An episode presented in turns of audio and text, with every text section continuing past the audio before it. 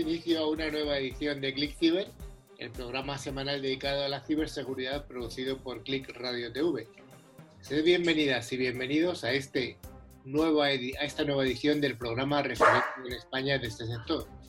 Click Cyber News se puede escuchar a través de las 57 emisoras, la semana pasada eran 58, se ha caído una se ha caído una simplemente pues, porque con el desastre del COVID hay medios de comunicación que están cerrando. Esta es una de ellas. Así que, desgraciadamente, esta semana no sumamos, sino que restamos.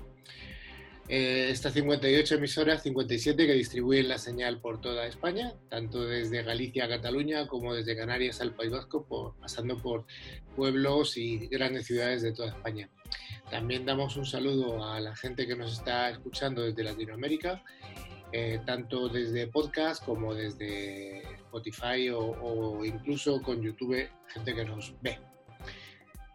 Ya sabéis que estas semanas estamos luchando contra el COVID y esto lo que hace es que el programa no lo podamos hacer in situ como nos gusta hacerlo en el estudio de la emisora, allí que nos vemos, nos tocamos, nos damos abrazos y sin embargo tenemos que hacerlo a través de un sistema de videoconferencia bueno, pues esto también nos influye en el que, en el, el audio en ocasiones pues puede tener sus pequeños fallos. Click Cyber News, os recordamos que está realizado por gente, por profesionales que nos dedicamos a esta profesión, al sector de la ciberseguridad, e intentamos traer nuestro día a día.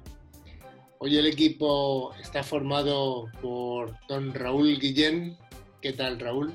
Hola, ¿qué tal? ¿Cómo estáis todos? Pues bueno, aquí seguimos en casa, un día menos, para que nos liberen y ir recuperando esa normalidad. Así que nada, eh, esperemos que os guste el programa de hoy. Don Rafa Tortejada, ¿qué tal? ¿Qué pasa? Buenas tardes, buenos días. Pues nada, aquí disfrutando de este día de 30 grados y en casita. Es verdad, en Madrid hoy hace una temperatura absolutamente ideal. Patri, ¿Tú qué tal? ¿Tomando el sol o, qué? Hola Carlos, hola a todos. Ojalá, porque no tengo terraza ni, ni, balcón ni nada de eso, así que me conformo con los paseos de momento. Bueno, y don Daniel Vaquero, afortunado porque tiene una perrita. Sí, sí, yo ya he podido salir hoy, no tengo que esperar hasta las 8, pero bueno, que también da mucho trabajo, ¿eh? No todo eso es un camino de rosas. Sí, sí, sí. Esto me recuerda, eh, un comentario que he escuchado recientemente de, de algún fabricante, mm, no voy a decir el nombre, de, nuestro entorno, de IT, que regala ciertas cosas. Eh, entonces, pues cuando va alguien a hacerle una venta de alguna solución de pago, dice el cliente, no, no, no, ya lo tengo gratis porque me lo da M. Vamos a dejarlo ahí en M, ¿no? Y hay un dicho en inglés que dice que frías a papi, ¿no? O sea, gratis como, una, como un cachorrito. Te regalan el cachorro y es gratis. Ahora ponte a cuidarle el resto de tu vida, llevarle al veterinario, darle la comidita, etcétera, etcétera. Pues, sí, sí. Eso sí que ocurre en nuestro sector, el frías a papi. Finalmente estoy yo. Hoy estoy poeta, así que estoy yo finalmente Carlos Lee y juntos vamos a intentar rellenar estos 50 minutos que nos quedan de contenidos interesantes. Ya sabéis que este programa tiene vocación bidireccional. Tenemos un buzón al que nos podéis escribir info.clickciber.com. Acordaros que es info.clickciber.com, las dos i con i latina. Nos podéis seguir en LinkedIn y Facebook y en nuestra página web www.clickciber.com. También nos podéis poner en contacto a través de nuestro WhatsApp 669-180-278. Si nos llamáis desde fuera de España, más 34. Antes de empezar la sección de noticias, queremos informaros de que al final del programa haremos el habitual concurso semanal. Así es, Patrick. Eh, los dos oyentes que resulten ganadores recibirán una licencia anual del antivirus de 3 Micro, válida para tres dispositivos. Cada premio está valorado en 50 euros y solo hay que responder a alguna pregunta relacionada con el contenido del programa.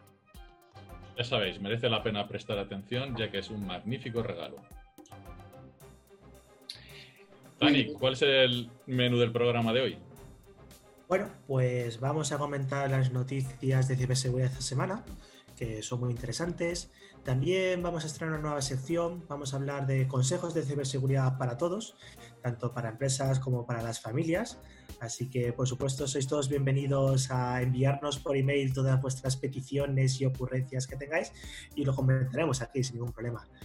Eh, después hablaremos, tendremos un monográfico de la seguridad en servidores, en entornos híbridos, algo de mucha actualidad porque, bueno, esto es un tipo de entornos que está cambiando constantemente y se, se está adoptando.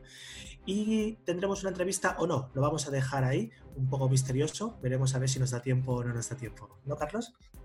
Sí, bueno, son cosas del directo. En nuestro programa solemos traer a CISOs de distintas organizaciones y los CISOs, como en alguna ocasión ha salido en el programa, son gente eh, que, no tiene, que no tiene vida. Entonces, cuando le cae el problema, eh, se dedica a eso. Entonces, bueno, pues esta persona, no vamos a decir el nombre porque no sabemos si se va a poder incorporar, pues le ha caído del cielo el marrón que caen de vez en cuando a los CISOs. En, esta, en este momento ha sido por la tarde, pero puede ser a las 3 de la mañana también. Entonces, bueno, eh, vamos a dejarlo ahí. Si llega a incorporarse, se incorporará. Y si no, pues que sepáis que esta es la razón, no es otra. Vayamos a este bloque, el bloque de noticias jugosas de la ciberseguridad.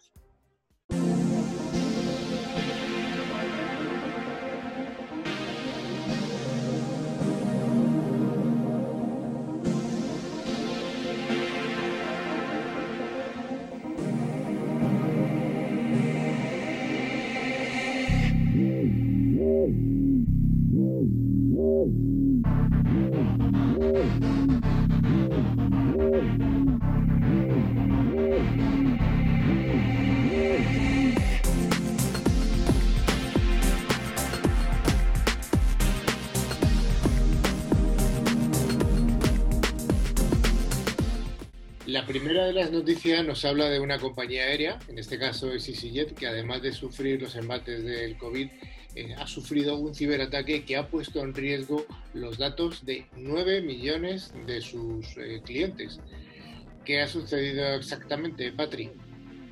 Efectivamente, Carlos EasyJet ha sufrido un ciberataque que ha permitido a ciberdelincuentes acceder a datos como el correo electrónico o los detalles de viajes pasados de 9 millones de pasajeros.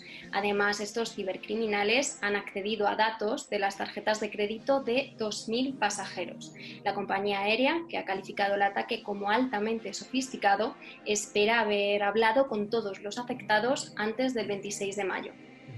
Dani, ¿qué tipo de tecnología debería haber tenido una compañía aérea para proteger los datos de los pasajeros para que esto pues, no vuelva a ocurrir? Ya que estos ciberincidentes provocan no solo la pérdida económica, sino que además un daño de reputación, un daño de imagen y como consecuencia, bueno, pues pérdida de confianza de sus clientes. Sí, la verdad que esa situación que todos pensamos que a nosotros no nos puede pasar, realmente ocurre antes o después. Y además no es algo exclusivo, pues en este caso ha sido una aerolínea, pero puede hacerse extensible a cualquier tipo de empresa. Entonces, parece que habitualmente es una buena idea tener pues, lo que se le llama una defensa en castillo, es decir, tener distintas herramientas de ciberseguridad de distintos fabricantes y de, que atacan esta problemática desde distintos ángulos. La idea es intentar hacer pues, esa capa de la cebolla para que lo que no te detecte uno, te lo detecte otro y por lo tanto al final tengas un adecuado plan de seguridad pues bastante, bueno, pues con, empaque, ¿no? Y además, eh, en este mundo siempre hay que ponerse en el peor de los casos. Es decir, cuando todo ha fallado. Vamos a pensar que nuestras herramientas son fantásticas, que nuestro equipo humano de trabajo es inmejorable, pero los problemas existen y van a ocurrir. Eh, entonces, eh, hay que pensar que, qué tipo de herramientas nos pueden ayudar para ser ese último recurso.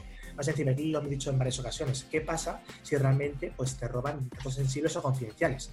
Ya más allá de esa eh, normativa de cumplimiento de GDPR y demás, pero que, pero que vamos, que, esto puede pasar. Entonces, lo que tenemos que intentar hacer es aplicar ciertas eh, herramientas que, por ejemplo, nos pueden ayudar a que cuando se nos filtra esa información, nos roban, esa información no puede ser utilizada. Por ejemplo, pues una herramienta que te cifre esos datos personales. Es decir, obviamente hay que tener un poco de balanceo, no todo puede estar cifrado, porque al final la empresa también tiene que trabajar en el día a día. Ese balanceo entre la usabilidad y la ciberseguridad es muy importante. Pero sí lo que sea más sensible y más, más confidencial, que realmente si se exfiltra se roba, se publica o, nos intentan incluso extorsionar ¿no? con ese tipo de, problemática, bueno, pues si va, va cifrado, esos eh, ciberatacantes no podrán utilizarlo. Por eso, bueno, pues ese tipo de herramientas pueden ser muy, muy interesantes. Además de, por supuesto, toda la gama que tenemos alrededor para evitar que se provoque esa exfiltración. Entonces, bueno, parece que ese plan de disaster recovery bueno, pues en este caso para EasyJet no llegó a este último momento en el que, oye, ¿qué pasa si todo ha fallado? ¿Tenemos alguna medida de protección? Pues no parece ser así. Habrá que verlo, por supuesto. ¿eh?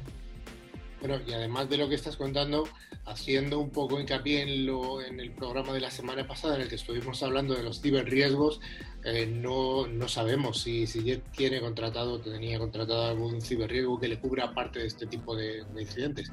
Pero bueno, cuando ha ocurrido todo ese desastre, además de tener un sistema de, de recovery de, de desastres, pues no estaría de más tener un seguro para que, bueno, cuando todo falla, pues alguien, alguien saque eh, al menos las castañas económicas del fuego. En cualquier caso, ahora todas las personas que tienen o han tenido una cuenta en EasyJet o la han utilizado como aerolínea, una buena práctica que pueden hacer es cambiar sus contraseñas. No solamente de EasyJet, sino porque no siempre aplicamos las buenas prácticas y utilizamos la misma cuenta y contraseña en distintos, en distintos servicios web. Entonces es muy posible que lo estemos reutilizando esas contraseñas, cambiémosle a todas ellas. Verifiquemos también pues, nuestros datos bancarios, porque bueno, parece que en esta desfiltración también había datos de, las tarjetas para ver si ha habido algún cargo que no reconocemos y podamos reclamarlo. Entonces, bueno, pues toda esa gente que haya sido afectada, puede ser buena idea darle un poco por aquí una segunda pensada. Sí, el tema desde luego de las contraseñas es, crítico y es clave.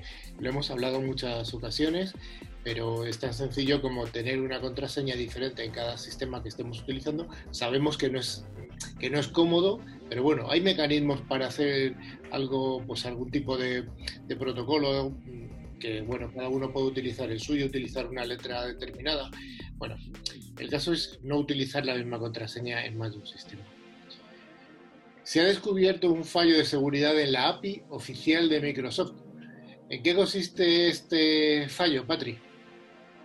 Pues sí, hace unas semanas Checkpoint descubrió un problema en el sistema RDP, Remote Desktop eh, Protocol, de Microsoft para acceder a equipos de forma remota. Esto significa que si el ordenador al que un usuario se conecta en remoto está infectado con malware, podría tomar el control de las actividades de los usuarios que, que hacen de denial. De ahí el nombre con el que se denominó Reverse RDP. Y para tener un poco el detalle más técnico, esto ocurrió cuando Microsoft liberó un parche de actualización de seguridad a su sistema operativo. Y ese, ese parche tenía este fallo que permitía pues, recrear ese exploit que ha comentado Patrick. Entonces, bueno, la compañía Microsoft pues, utilizó una función que se llama Patch Canonication, o algo por el estilo, como solución, ¿no? Pero lo que provocaba que no se pudiera utilizar de manera correcta esa API oficial que, que Microsoft recomienda a los desarrolladores para defenderse de esos ataques llamados patch transversal. Entonces, ¿qué es la solución o qué es lo que ha pasado? Bueno, pues Microsoft ha vuelto a sacar otro nuevo parche que ya sí que soluciona toda esta problemática, así que es muy recomendable instalarlo en todos los usuarios que utilicen este protocolo, este RDP de conexión remota de dispositivos Windows para protegerse contra esta vulnerabilidad. Esto es muy importante porque ahora que todos trabajamos de manera remota, eh, o bueno, todos, la, gran mayoría, se, es necesario utilizar este tipo de conexiones remotas hacia servicios internos de nuestra empresa, hacia servidores, hacia equipos. Entonces es un protocolo muy, muy utilizado. Por eso es importante bueno, remediarlo lo antes posible. Así es. Eh, además, en este tipo de, ataques, un ciberdelincuente lo que hace es engañar a una aplicación para que lea y divulgue contenido de archivos fuera del directorio original de, la aplicación o, del servidor. Así puede obtener acceso a información sensible y modificar archivos críticos, incluyendo programas, descargar archivos de contraseñas, exponer el código fuente de la aplicación web o ejecutar comandos en el servidor web. Dani, como tú has comentado, hay, un montón de nuestros oyentes que seguro que están teletrabajando, como la mayoría de nosotros. Eh, y además están accediendo de forma remota a sus ordenadores, a los ordenadores que tienen en su puesto de trabajo. ¿Qué recomendaciones podríamos darles desde aquí, desde ClickCiber? Bueno, pues probablemente casi todos nuestros oyentes habrán leído infinidad de artículos atendiendo un poco a las buenas prácticas de ese trabajador en remoto. Entonces, eh, bueno, vamos a comentar algunas de ellas, que básicamente son lo que habitualmente comentamos en nuestros programas. Algo muy importante, y ya no solamente por esta vulnerabilidad que estamos comentando, es mantener el sistema operativo y las aplicaciones que utilizamos también totalmente actualizadas, es decir, con las últimas versiones que liberan los fabricantes. De esa manera vamos a añadir una capa de protección porque todos esos exploits conocidos, maneras de atacar a nuestro sistema operativo que es conocido, bueno, pues estará solventada simplemente aplicando esa actualización. Pero por supuesto también tener pues por ejemplo, sistemas de protección en el puesto de trabajo, en el portátil, en el puesto de trabajo, en el, PC, etcétera. Que esto, bueno, pues a los más entendidos lo podrán llamar EDR, un sistema de protección en el endpoint, o si no, si somos más, estamos en el ámbito familiar, pues el archiconocido antivirus. Y también es muy importante que ese antivirus tenga esa base de datos de firmas reconocidas totalmente actualizado porque si no, pues bueno, podríamos ser susceptibles de que un virus que no lo tengamos eh, reconocido por nuestro sistema nos atacara. Recordad también que cuando estamos navegando hay que tener muy en cuenta dónde estamos metiendo nuestros datos. Siempre que vayamos a hacerlo, sea porque estamos haciendo una compra online, sea porque estamos rellenando un formulario, nos tenemos que fijar que esa página web tenga la S de seguro. Cuando en la URL pone HTTPS o si no un canadito, también lo veremos, bueno, pues eso nos indica que es una página web segura y es mucho más difícil que nos robe la información. Además, ahora que estamos en casa trabajando de forma remota, es muy probable que nuestro móvil se haya convertido en una herramienta fundamental ¿no? para trabajar. Y es bastante interesante también securizarlo, ya sea, por ejemplo, poniendo una aplicación de seguridad o simplemente aplicando sentido común. O puede ser, por ejemplo, no conectarnos a través de redes desconocidas, por ejemplo, wifi abiertas, haciendo un uso adecuado de, nuestro dispositivo, no descargar aplicaciones sospechosas o simplemente de markets que sean dudosos, no de los oficiales, ¿no? porque ahí también tienen los propios fabricantes pues, medidas de protección. Además, si se trata de un dispositivo móvil de la empresa, pues, pues podemos también securizarlo, protegerlo y gestionarlo a través de soluciones EMM o MDM que hemos comentado alguna vez, que segmentan ese perfil personal con el perfil de las aplicaciones de trabajo, de forma que los datos no pueden eh, navegar entre uno y otro. Y bueno, pues podemos incluso hacer un, un borrado en remoto cuando tenemos algún tipo de problema de esos datos confidenciales. Además, Ahora que estamos hablando de, las empresas, muchas de ellas invierten en soluciones SaaS, software as a service, es decir, aplicaciones que están en el cloud, que no tienen ninguna infraestructura. Y muchas veces Raúl estará probablemente de acuerdo en ello. De hecho, si quieres dar tu opinión, adelante. Sí, bueno, estoy de acuerdo. Yo creo que has, puesto mucho, mucho hincapié y está muy bien ¿no? en, las, en, las, herramientas de detección y, remediación, que son fundamentales, hablar de TR, de mantener los equipos actualizados, de entornos empresariales, pues es parche virtual, todo este tipo de soluciones está muy bien, pero no nos olvidemos también además del disaster recovery, ¿no? Hablabas antes del caso de EasyJet, eh, bueno, podemos tener un disaster recovery a nivel doméstico. Eh, yo tengo backup de mis fotos, tengo backup de mis documentos, la pequeña información que para mí es importante, es crítica o es, pues, de alguna forma no quiero perder, no solamente pongamos toda nuestra energía en bloquear y protegernos, sino qué ocurriría en el caso de que sufra un ataque, ¿no? ¿Qué ocurre si te, si te roban el portátil? ¿Qué ocurre si te roban la información? Tengamos, por favor, copias de seguridad también, que es algo muy importante. Se ha explicado en el caso de empresarial, pero también lo podemos extrapolar perfectamente al, entorno doméstico. Y además la situación es bastante clara. Cuando tenemos una problemática de un ransomware, eh, que nos cifra todo el contenido de nuestros puestos de trabajo, de nuestros PCs, portátiles, etcétera. Bueno, pues si somos una empresa, muchas veces no se, no se paga ni mucho menos y bueno, pues se pierde y se recuperará el trabajo de alguna manera. Pero si, por ejemplo, a ti te cifran esos, esas fotos que tenías con tu nieto, son las únicas fotos que tienes, ¿no pagarías quizás ese rescate por recuperarlas? Muy probablemente sí. Por eso, para intentar evitar esta situación, eh, es importante lo que dice Raúl, tener una copia de seguridad, y además esas copias de seguridad que no estén conectadas, es decir, que sea algo totalmente fuera de banda. Lo conectamos un disco duro, una tarjeta de memoria, un USB, grabamos toda nuestra información confidencial o que queremos guardar y lo desconectamos. De esa manera, bueno, pues nos aseguramos de esa, tener ese, ese backup disponible. yo creo que es cierto que las herramientas de backup cloud, eh, todos conocemos muchas, eh, algunas de pago, otras gratuitas, eh, son, muy útiles, ¿no? Pero parece que se nos ha olvidado un poco lo tradicional, ¿no? Lo, lo, lo, antiguo, ¿no? Cuando hacíamos esa copia de seguridad en un CD regrabable, en un disco duro, en un disco duro externo, yo creo que son elementos, como bien dice Dani, necesarios, eh, que además, si lo tenemos desconectado, no va a permitir que ese malware se propague desde un elemento al otro de forma automática, con lo cual foco en las herramientas de detección y remediación, pero también, eh, por favor, pongamos a salvo nuestra, la información que para nosotros es importante. ¿no? Como decís, es que eso es importantísimo, porque eh, no solamente tener tu copia de seguridad, sino también tener otra copia en otro sitio. Porque muchas veces ha pasado que ha habido un incidente que digamos físico. Yo he conocido a un cliente que se le quemó eh, un data center. Entonces dices, oye, recuperar un backup es muy sencillo cuando lo has separado cuando has hecho un backup y te lo has llevado a otro sitio, que ahora hay mil formas de hacerlo. Entonces, es muy importante lo que estáis diciendo, tener backup y backup separados. Sí, pero además eh, lo que estáis contando es algo totalmente extrapolable para el entorno doméstico. Eh, una recomendación que podríamos darla en los consejos que iba a comentar luego Dani, pero bueno, ya podemos darlo aquí y es que se ha apuntado, o sea, hagamos una copia de todas nuestras fotos. Está muy bien tenerlas en Amazon o en otros servicios, ahora está entregando una, una solución también Movistar para fotos ilimitadas, está muy bien tenerlo ahí, pero es que además tenemos que tener nuestra copia eh, física. Y bueno, pues tener, es tener algo tan sencillo como un disco duro que tengamos reservado, que son ahora muy baratos. Un disco duro de un par de teras o de un tera es suficiente para la mayoría de los usuarios. Y una vez que hagamos la copia, cogemos y nos lo llevamos a otro sitio. Lo llevamos al trastero, si tenemos trastero, lo llevamos a casa de nuestros padres, pero separada geográficamente donde tenemos el resto de información. Eso es algo que, que bueno, sentido común y muchas veces es algo del, del sistema de, eh, de recuperación de, desastres. Es tan sencillo como eso. Sí, además a estos trabajadores en remoto, o bueno, no solamente trabajadores, ahora estamos utilizando las videoconferencias de manera muy, muy intensiva. Así que también hay que tener un poco, pues activar esa medida de seguridad que los propios proveedores nos proporcionan. O puede ser algo tan simple como poner una contraseña para acceder y que no cualquiera que tenga el link que lo habrá conseguido, como sea, pues se pueda unir. O incluso bloquear a los participantes para que no puedan compartir el contenido a no ser que el organizador lo permita. De esa manera ese famoso zoom y demás, bueno, pues lo vamos a poder, a poder evitar, obviamente.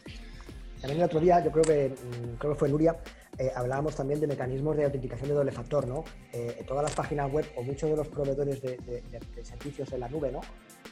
Suite, Office 365, Salesforce, Dropbox eh, para, para, uso doméstico, nos permiten, además de, autenticar con usuario y password, eh, requerir un segundo elemento de autenticación, ¿no? Un, PIN o un check que nos manda el móvil. Es decir, vamos a ser capaces de reforzar con un elemento físico, no solamente vinculado a un usuario y una password, el acceso a esas herramientas eh, colaborativas en la nube. ¿no? Por lo cual, yo también, siempre que sea posible, recomiendo que reforcemos eh, nuestros accesos a esas aplicaciones, además de con tráfico HTTPS, ¿no? esa S de seguro que comentaba Dani, con mecanismos de, autenticación de doble factor, porque al final nos va a permitir que aunque nos roben la password, tengamos un punto para poder bloquear que alguien no acceda a esos servicios. Bueno, vamos a hablar ahora de una nueva vulnerabilidad que en este caso es, afecta al Bluetooth, al, protocolo inalámbrico Bluetooth, y afecta a todos los dispositivos que no han sido actualizados recientemente. Pues sí, Carlos, la vulnerabilidad fue descubierta por un equipo de investigadores del École Politique Federal de Lusian en Suiza. La han denominado BIAS, Bluetooth Impersonation Attacks y explican que todos los dispositivos no actualizados se ven afectados en toda clase de, Bluetooth. En diciembre de 2019, la, asociación Bluetooth SIG fue informada de este agujero de seguridad. Desde entonces, distintos fabricantes de dispositivos y software han ido lanzando actualizaciones para solucionarlo. Sí, la verdad que la, vulnerabilidad en sí no es tan grave ni tan peligrosa, pero sí que se puede combinar con otros ataques que al final puede permitir pues, a un tercero controlar pues, esos dispositivos a través de Bluetooth. Esta vulnerabilidad, bueno, eh, lo que permite es que eh, utiliza un fallo en esta tecnología que gestiona las claves de los dispositivos dispositivos que ya, están, ya han sido emparejados con anterioridad. Estas claves que se utilizan para crear una conexión segura entre los dos dispositivos, eh, bueno, pues puede ser vulnerado usando este, este BIAS que comentaba y lo que permite es que esta información uh, proporcionarse al atacante para poder suplantar a partir de ahí ya tiene una conexión segura, cifrada, emparejada con ese dispositivo mediante Bluetooth y por lo tanto puede desencadenar algún otro tipo de ataque que puede pues al final permitir un control remoto, ejecutar algún tipo de código, exfiltrar información, en fin, pues lo que se pueda. ¿y qué solución habría para esta vulnerabilidad tipo vías?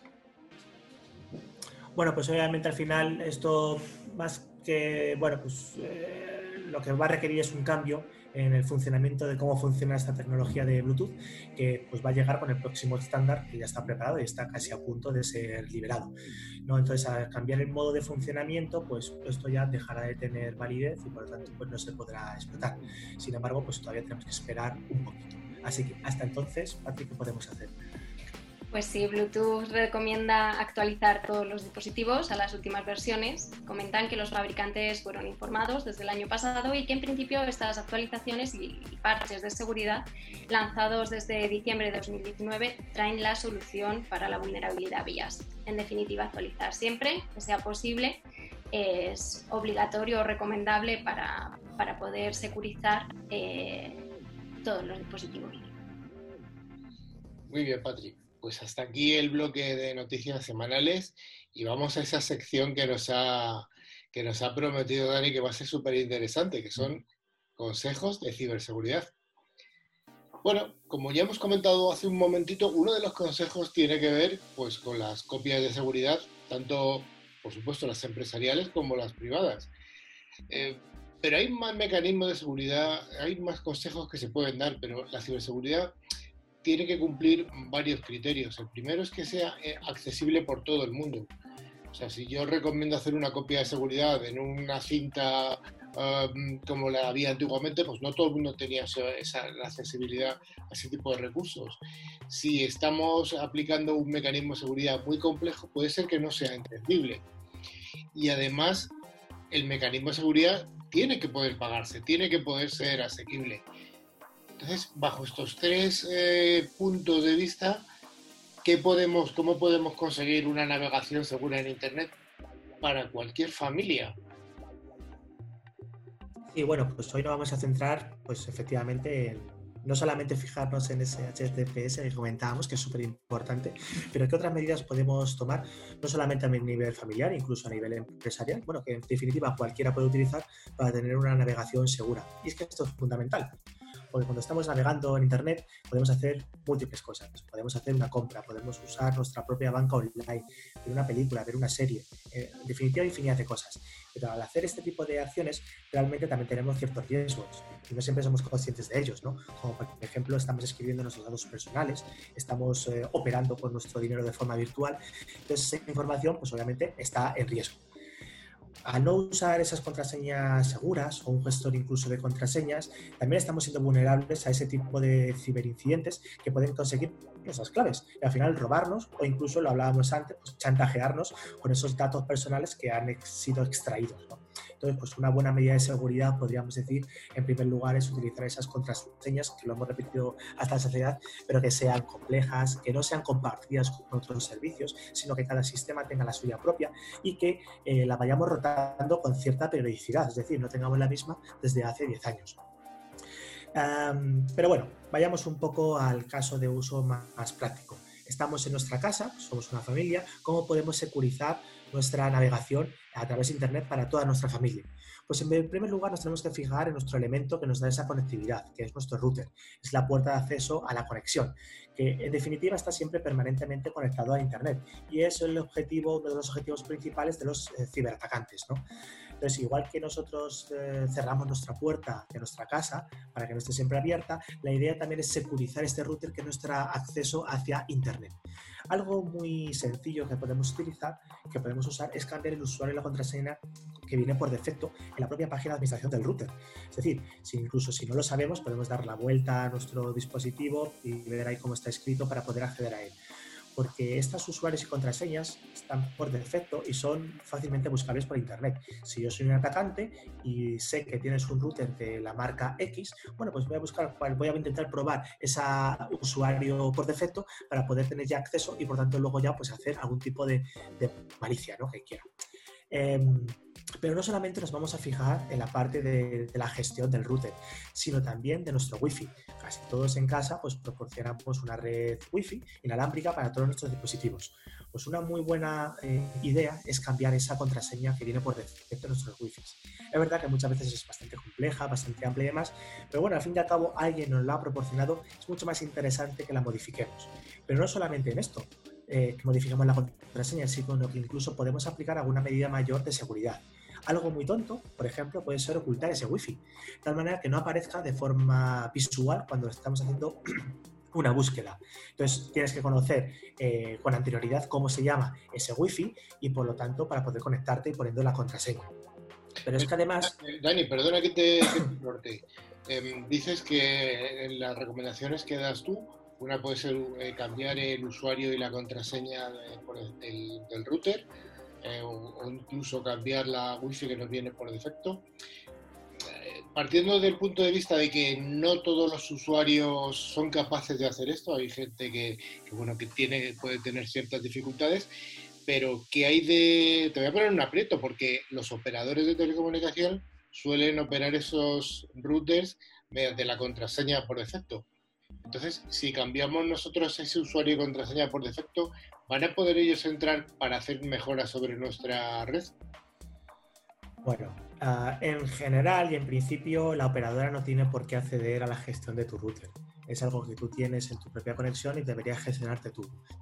Ah, en todo caso, siempre hay salvaguardas, siempre hay un usuario de soporte técnico, digámoslo así, que es aparte a nuestro usuario de gestión. Por lo tanto, si nosotros cambiamos esa contraseña, no va a, ser, no va a verse afectado. De todas formas, como siempre, todo el mundo verá ese botoncito pequeño o simplemente si aprieta la lucecita durante 30 segundos, también esos dispositivos vuelven a su estado original de fábrica. Por lo tanto, se vuelve a poner esa contraseña por defecto, si en algún caso incluso la hemos perdido. Entonces, no, hay ningún problema en ese sentido. O sea que no es como tirar la llave al mar, sino que hay otros mecanismos para, para poder volver al principio. Efectivamente. Entonces, bueno, pues hemos securizado pues nuestro router o lo hemos, bueno, pues mejorado su seguridad. También nuestro acceso wifi. De hecho, incluso ahora que estamos trabajando de forma remota, es muy útil el tener dos tipos de conexiones, dos tipos de wifi a través de nuestro router. Una dedicado a nuestros dispositivos personales, a nuestros IoTs que tenemos conectados, como puede ser pues, las bombillas, incluso la lavadora en algunos casos. Y otro, por ejemplo, una wifi más privada que solamente sea para pues, nuestros puestos de trabajo de empresarial o incluso pues, nuestro dispositivo móvil que también es de trabajo. Entonces, bueno, para poder un poco separar ambos ámbitos que tengamos en el día a día. Y bueno, pues además muchas veces utilizamos, hablando ya de estos móviles, eh, pues los propios móviles ¿no? para navegar y también estamos muy expuestos a peligros cuando los estamos utilizando. Eh, ahora no tanto porque no, la movilidad está más coartada, pero bueno, habitualmente antes pues íbamos a cualquier bar, por ejemplo, a un hotel y teníamos wifi abiertas, muy públicas y nos conectábamos pues, para hacer cualquier tipo de navegación. Bueno, pues siempre que se pueda hay que intentar evitarlo porque al final no sabemos quién está en esas redes, quién está auditando todo ese tráfico y qué está haciendo con él en cuanto a cuestión de ciberseguridad, siempre parece una buena idea ser desconfiado por naturaleza. No significa que obviamente siempre tengamos un problema, pero bueno, parece pues una buena idea. Entonces, bueno, tenemos nuestro dispositivo móvil que estamos utilizando para conectarnos donde sea, pues también debemos securizarlo. Debemos usar, por ejemplo, pues algún tipo de código para acceder a él. No solamente ya a lo mejor un código PIN cuatro dígitos, que puede ser algo bastante sencillo a lo mejor de, ver, porque podemos ver incluso en el reflejo esa huella que estamos dejando en los dispositivos táctiles, sino que incluso podemos activar ese doble factor de autenticación que comentaba antes Raúl, o otro tipo de mecanismos como pueden ser pues, patrones biométricos, como puede ser una huella dactilar, reconocimiento de iris, incluso pues, la forma de la cara, en fin, hay distintos métodos dependiendo un poco del dispositivo. Entonces, bueno, tenemos nuestro dispositivo móvil que lo tenemos protegido con un código de acceso que por supuesto debería saltar después de un tiempo de actividad. Eh, sabemos que no debemos navegar por esas redes públicas que no sabemos muy bien de quién son. ¿Qué podemos hacer? Además, bueno, pues cuando hacemos esa navegación podemos incluso ah, utilizar redes VPN. Al final una red VPN nos va a permitir conectarnos con nuestros webs, por ejemplo, servidores o lo que sea, de una forma totalmente segura, porque ese tráfico va cifrado. El tráfico que está yendo por Internet, pues capa de seguridad adicional. De esa manera, incluso tu propio proveedor de Internet no sería capaz de poder verlo. Deberíamos utilizar una VPN, Dani. ¿Cómo? ¿Cuándo deberíamos utilizar un usuario doméstico una VPN? Bueno, pues sobre todo cuando hagamos algún tipo de conexión más confidencial, como puede ser cuando estamos utilizando nuestra propia banca online, cuando vayamos a hacer algún tipo de compra, por ejemplo, porque vamos a meter ese tipo de datos. Bueno, pues parece bastante recomendable utilizarlo. Por supuesto, hay muchísimas aplicaciones para poder ponerlo tanto en nuestros eh, portátiles como los móviles. La gran mayoría de ellos, que son servicios gratuitos, no suelen ser muy recomendables, porque al final, cuando algo es gratuito, el producto es tú, entonces tampoco tienes muy claro cómo están tratando esos datos, de qué manera, si los van a vender a terceros o incluso explotarlos en los ellos mismos. Hay servicios de VPN muy baratos, muy, muy sencillos de utilizar, que bueno, que pueden ser pues una buena, una, una buena idea para securizar pues un poco nuestras, nuestras sesiones, ¿no? Entonces, bueno, también lo hemos comentado antes, cuando estamos haciendo esas compras online, estamos navegando en nuestra página web favorita para comprar, pues, por ejemplo, un bañador de verano, eh, nos debemos asegurar que esa página esté también totalmente securizada con ese HTTPS, con la S de seguro, que en realidad significa que tiene una capa de protección SSL, pero bueno, es bastante fácil de identificar y sobre todo en cualquier página web que veamos que tengamos que meter algún tipo de dato y no lo tenga, no hacerlo, porque puede ser pues un problema a posteriori. Bueno, yo creo que, Dani, aparte de, que dices tú de que hay las VPNs eh, siempre, bueno, siempre eh, en ciberseguridad siempre recomendamos que sean cosas de pago. Pero bueno, ¿podríamos dar algún nombre eh, o alguno de los que estamos aquí en el programa, algún nombre de alguna VPN que utilicemos, tanto sea gratuita como de pago, para que nuestros oyentes sepan de lo que estamos hablando? Yo pues puedo decir la que yo utilizo que ni siquiera en muchos casos es necesario tener esa herramienta de VPN de pago, sino que el propio antivirus, por ejemplo, que tengas, te proporciona un nuevo VPN para poder hacer esas conexiones de manera segura. O sea, muchas veces ni siquiera es necesario tener ese proveedor.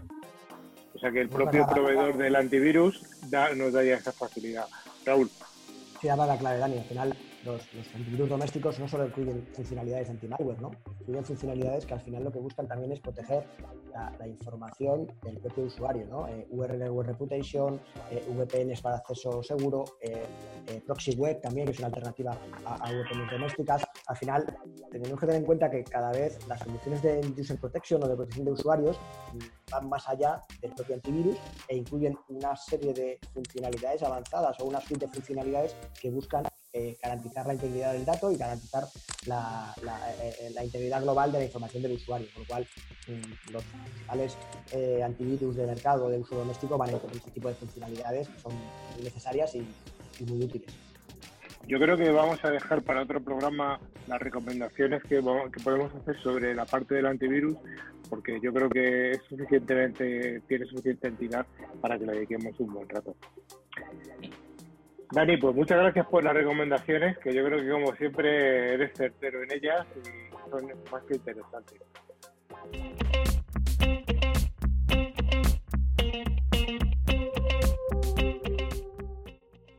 Bueno, gracias por seguir aquí y ahora vamos a desarrollar el monográfico de hoy. Es un monográfico extremadamente interesante solamente para el mundo empresarial, ya que vamos a hablar de seguridad en servidores en entornos híbridos. ¿Por qué hablar de estos entornos híbridos, Raúl?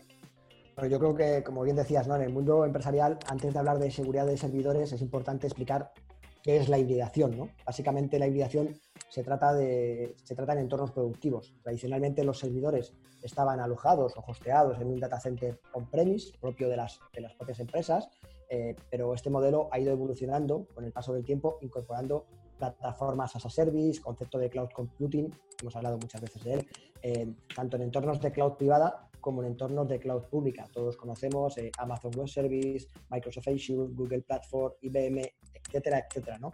Eh, aquí la clave además es que el perímetro cada vez se ha difuminado más en su concepto de, perímetro norte-sur, cada vez que además se ha ido distribuyendo la producción entre estos entornos híbridos que comentamos.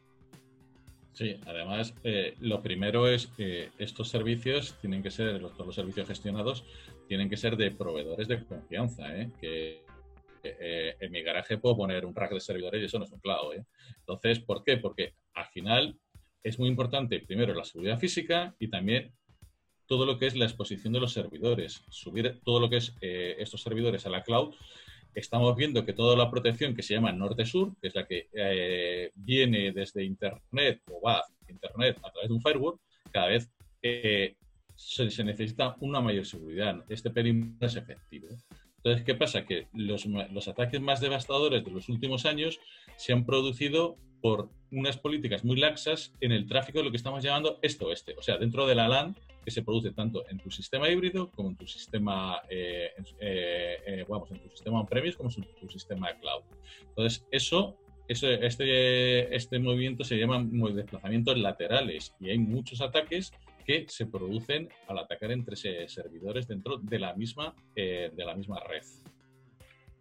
Así es, Además, yo creo que es bueno además que introduzcamos un nuevo concepto ¿no? cuando hablamos de hibridación en el mundo empresarial, eh, sobre todo cuando hablamos de seguridad en, servidores. ¿no? Tenemos que hablar no solamente de seguridad en servidores, tenemos que hablar de seguridad de cargas en la nube. ¿no? Un servidor mm. es una IAS, que al final es una carga eh, o, una instancia que se carga en el cloud provider. ¿no? Debemos hablar de, ese concepto ¿no? que es Cloud Workload Protection, que nos empiecen a sonar las siglas CWP, eh, que recordemos además que es la hibridación que aglutina todos los servicios on-premise, cloud híbrida y cloud privada.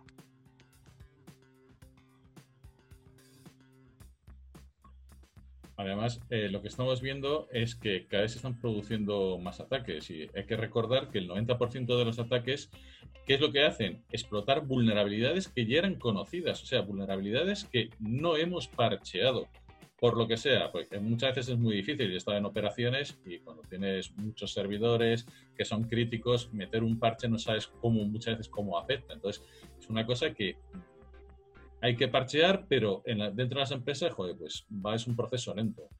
Recordamos que el año pasado los ransomware eh, siguen siendo la primera ciberamenaza. En general, con un aumento del 10% de las detecciones ransomware, a pesar de que se ha disminuido del 57% el número de familias de, estos ransomware. Así es, ¿no, Carlos? Eh, bueno, el sector sanitario yo creo además que sigue siendo el más perjudicado, ¿no? Con, más de 700 proveedores afectados en, 2019 solo en Estados Unidos, pero es que además sigue afectando tanto a gobiernos como a sectores productivos de la industria privada, eh, telecos, industria, bancas, seguros. Hablaban, eh, hablábamos antes ¿no? en la sesión de noticias, ¿no? el ataque que ha sufrido mm, claramente, el ataque de ransomware que ha, robado información. es decir, nadie se libra de estos ataques por lo cual la clave es proteger estos servidores o, cargarse en, la nube, ¿no? Claro, es que eh, tenemos que recordar que esto es un negocio. El negocio de ransomware, eh, además que hay alianzas entre grupos, los eh, ciberdelincuentes se pueden hacer alianzas para, que, para conseguir un fin, que es poder extorsionante a través de ataques. Ha habido un ejemplo, por ejemplo, los operadores de ransomware de Sodinokibi eh, han lanzado un ataque contra 22 unidades de, gobiernos de, Texas eh, y además han exigido un rescate de 2,5 millones de dólares. O sea, señores, esto es un negocio. Esto no viene de que tres chiflados se, se ponen a hacer y se les va un virus y tal. No, es que esto es un negocio puro y duro. Entonces, eso, eh, ¿qué es lo que se pone de manifiesto? Pues que los accesos al servicio por los grupos de, de, por estos grupos delictivos una vez que han clogado el acceso a tus redes, ¿qué hacen? Alquilar o revender el acceso. Y entonces esto tiene, esto tiene un precio, oscila entre 2.000 y 20.000 dólares los accesos. O sea, un negocio redondo. Pero estáis todo el rato hablando de ransomware. ¿Solo hay este tipo de ciberataque? Eh, no, no, Carlos, por supuesto que no. Decíamos antes que, que, que había malware, que había troyanos, hay ransomware, que es una familia de ataque, hay ataques dirigidos, hay ataques de denegación de servicio, que además todos estos tipos de ataques comparten siempre un elemento en común, que es que aprovechan vulnerabilidades conocidas. ¿no? Eh, las vulnerabilidades conocidas siguen siendo clave del éxito de los ciberataques y, por supuesto, incluido el ransomware, que hablamos de habitualmente porque quizás el más escandaloso y el que más noticias tenemos en prensa. ¿no? pero bueno, eh, al final en 2019 tuvimos más de un 171% de nuevas vulnerabilidades de alta gravedad con respecto al 2018. Eh, la puntuación, además de criticidad, refleja la probabilidad de que estos ataques o errores sean aprovechados por, atacantes, eh, por lo cual lo más probable además que los errores de alta gravedad se conviertan en un arma eh, y por eso se debe priorizar, como decíamos también antes en la sección de recomendaciones, ¿no? Eh, parchear los sistemas. ¿no? ¿Y cómo, Rafa, entonces, cómo hacemos una protección efectiva? Bueno, la, la protección debe ser, como decía Red, como una cebolla, por capas. Al final, ¿qué es lo que tienes que tener? Pues tienes que tener red, gateway, eh, importante segmentación de redes, importante protección de servidores, de los endpoint, que los endpoint al final es lo que nos llevamos a, nuestra casa, se llamen portátiles, se llamen eh, teléfonos, se llamen tablet, es, importantísimo. eh, estar con unas buenas prácticas dentro de la organización. Lo primero, muchas veces lo decimos, eh, concienciación de usuarios. No nos podemos gastar más en enseñar a manejar un Excel que, eh, dar elecciones de ciberseguridad. Utilizar en la medida de lo posible, porque sí que son soluciones caras, eh, sandboxings para poder detectar y poder neutralizar estos, estas amenazas, estos malware. Entonces, digamos que a modo de resumen, podemos decir que hay cuatro grandes recomendaciones para el entorno empresarial. Eh, sí, Carlos. Lo primero, importantísimo, lo que hemos dicho antes de los movimientos laterales, segmentación de red. Yo he encontrado algunas empresas que no hay segmentaciones de las redes. Copia de seguridad regulares. Yo están operaciones, me tiraron muchos años en operaciones y el viernes era el día del backup, San Backup. Y lo sigo haciendo eh, mi backup del trabajo, sigo utilizando eh, todos los viernes, le hago dos copias de seguridad. Una que suelo llevar encima y otra que dejo en casa. O sea, lo que decimos de pues, copias de seguridad en distintas localizaciones. Es una empresa súper fácil, no, no, encarece, no encarece excesivamente. Además, es mucho más seguro tenerlo que, faltar de ella. Monitorización continua de la red. Hay muchas soluciones. Eh, monitorización a través de un NAC, de un CIEN. es importantísimo eh, incorporar eh, la seguridad en fase de diseño. No, puede ser que el último en enterarse de que va a entrar una página web, que vamos a lanzar la culpa siempre a marketing, eh, es la gente de seguridad. En fase de diseño, esa web tiene que tener medidas de seguridad. Por poner un ejemplo muy tonto, porque luego nos podemos encontrar que ha habido ah, un ataque sobre esa página web y no estaba segura. Recordemos hace unos años la del Senado, que era bueno, bastante lamentable. Y, por supuesto, un plan de recuperación ante desastres, porque, es que lo estamos viendo a día de hoy. Hemos tenido el COVID y yo no sé que no había un plan para un desastre así. Muchas veces en las empresas puede haber un plan que dices, es que no es ya un ataque, es que lo que he comentado antes, es que te puedes tener un incendio o una gotera o un desastre en tu CPD y de encontrártelo. Ya no es solamente un ataque, es distintas cosas que te pueden pasar. Y, por supuesto, como hemos dicho, y lo llevamos repitiendo desde, yo creo, del programa 1, eh, parchear las vulnerabilidades conocidas. En ello es una clave de actualizar y parchear los sistemas. Sí, Rafa, pero además, y bueno, perdonad que insista con ese tema, que, que sois muy pesado con, lo que he otra vez ahora, pero es que además yo recomiendo utilizar soluciones de parcheado virtual, especialmente cuando tenemos que proteger sistemas operativos eh, legacy, sistemas operativos obsoletos. Estos sistemas operativos que además ya no están respaldados por el propio fabricante del software. ¿no? Eh, por ejemplo, Microsoft ya no saca nuevos parches de seguridad para sus sistemas 2000 Server, 2003, 2008, o, si los saca, te los cobra con un contrato de mantenimiento adicional a precio de, a precio de oro. ¿no? Por lo cual es fundamental usar soluciones que nos ayuden a proteger ese tipo de entornos y también los modernos, porque además los ciberdelincuentes van a seguir detectando nuevas vulnerabilidades en todos los, en todos los entornos, los legacies o los obsoletos y los, y los modernos. Eh, es importante además destacar que las soluciones de, de virtual nos van a aportar además otro tipo de soluciones más allá de la reducción de la ventana de exposición, ¿no? que además obviamente es muy importante, es primer, su primer objetivo. ¿no? Si lo comparemos con, con, técnicas tradicionales de, de parcheado de, de aplicación de parches, vamos a tener otro tipo de beneficios asociados, ¿no? como puede ser eh, la mejora de productividad al ahorrar eh, las horas hombre que dedicamos a la gestión de los parches, obviamente mejora de productividad al no tener que buscar ventanas de, operación o ventanas de explotación para aplicar los parches tradicionales, eh, etcétera, ¿no? Con lo cual, remediación, por supuesto, primer, primera ventaja, pero luego además otro tipo de ventajas asociadas al negocio. ¿Y cuáles serían las conclusiones de seguridad para estos entornos de servidores híbridos?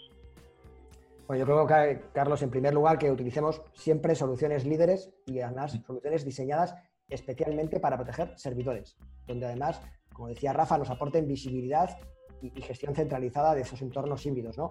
Recordemos, on-premise, privada y, cloud pública.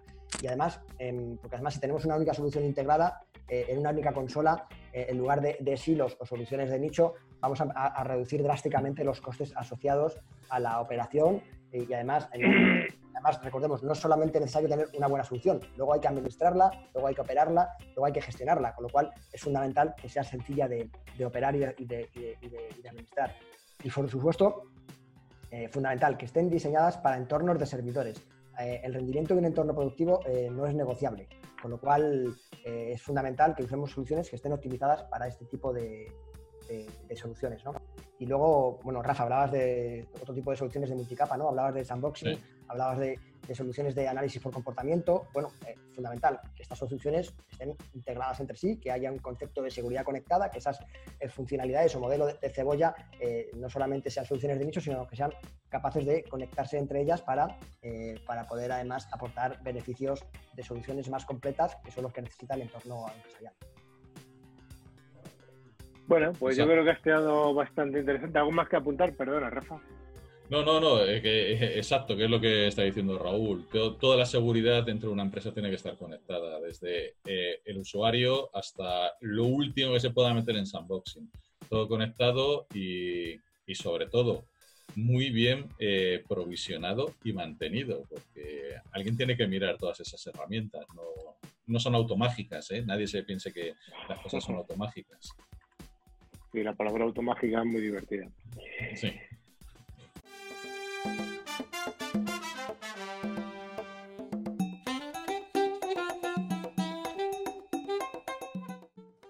Llega el momento final del concurso y gracias a EGCOM, mayorista de valor, vamos a sortear dos licencias anuales del antivirus con calidad profesional de 3 micro. El valor de cada regalo es de 50 euros y como siempre recomendamos utilizar soluciones de ciberseguridad de calidad. Raúl, ¿tenemos ganadores de la semana pasada?